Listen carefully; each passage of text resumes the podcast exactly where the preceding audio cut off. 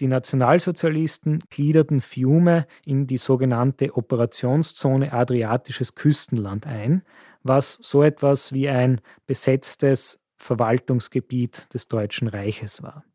Es kam zu Kämpfen zwischen der deutschen Wehrmacht und Partisanen und 1944 zu schweren Bombenangriffen alliierter Flieger gegen Ziele in Fiume Rijeka. Und da war die Raffinerie eines der wichtigeren Ziele. 1944 bildete sich ein lokales italienisches Komitee, das eine weitere Autonomie Fiumes anstrebte in einer sogenannten Liburnischen Föderation.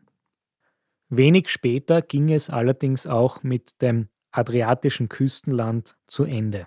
Die Partisanen von Josip Brosch, Tito, hatten zwar Triest als vorrangiges Ziel, es kam aber zu immer mehr Konfrontationen mit der deutschen Wehrmacht auch im Raum Fiume-Rijeka. Die deutsche Wehrmacht zog sich am 2. Mai 1945 zurück und zerstörte zum Leidwesen der Bevölkerung den Hafen. Am Tag danach kamen jugoslawische Partisanen in die Stadt und übernahmen die Macht. Im Zuge dessen wurden einige italienische Politiker getötet die jugoslawischen Machthaber verübten zahlreiche Gräueltaten gegen ehemalige und vermeintliche Faschisten, Polizisten und Beamte. Rund 30.000 Bürger der Stadt mit italienischer Muttersprache verließen in der Folge ihre Heimat mehr oder weniger freiwillig. Sie gingen in Richtung Italien und wurden die sogenannten Esoli, diejenigen, die ihre Heimat meist in Istrien, Dalmatien oder eben Fiume verlassen hatten. Fiume kam zunächst zur ehemals italienischen, nun besetzten Zone B und nach dem Friedensvertrag von Paris mit Italien wurde Fiume Teil Jugoslawiens. Industrie und Hafen waren durch Bombardierungen und den Zerstörungen der Wehrmacht zu etwa 80 Prozent zerstört.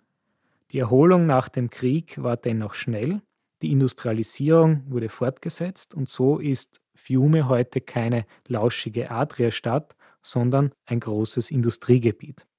Der Hafen hatte 1946 einen Umschlag von rund 500.000 Tonnen, 1949 schon 3,5 Millionen Tonnen und 1980 schließlich 20 Millionen Tonnen.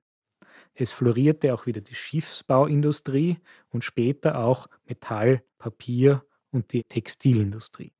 Die Ölraffinerie in Fiume Rijeka verarbeitete 1948 110.000 Tonnen Öl, 1950 schon 200.000 und 1980 8 Millionen Tonnen Öl. Mit dem Zerfall Jugoslawiens und der Unabhängigkeit Kroatiens wurde Rijeka 1991 Teil des neuen Staates und auch bis 1993 in die neue Verwaltung Kroatiens voll mit einbezogen.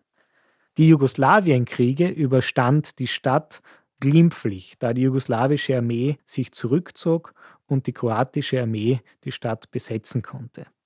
Was aber während der Jugoslawienkriege ein großes Problem war, war die Wirtschaftsflaute. Nahe Kriege sind immer schlecht für Häfen und so brach der Hafenumschlag in Fiume Rijeka um etwa 90 Prozent ein. Eine Erholung gab es in den späten 1990er und frühen 2000er Jahren. Im Zuge dieser Erholung kehrten auch Österreich und Ungarn nach Fiume Rijeka zurück. Österreich bekam 2000 einen Freihafen in der Stadt und Ungarn 2001, womit die Stadt wieder einen Platz als Adria-Hafen für Mitteleuropa zurückerhalten kann.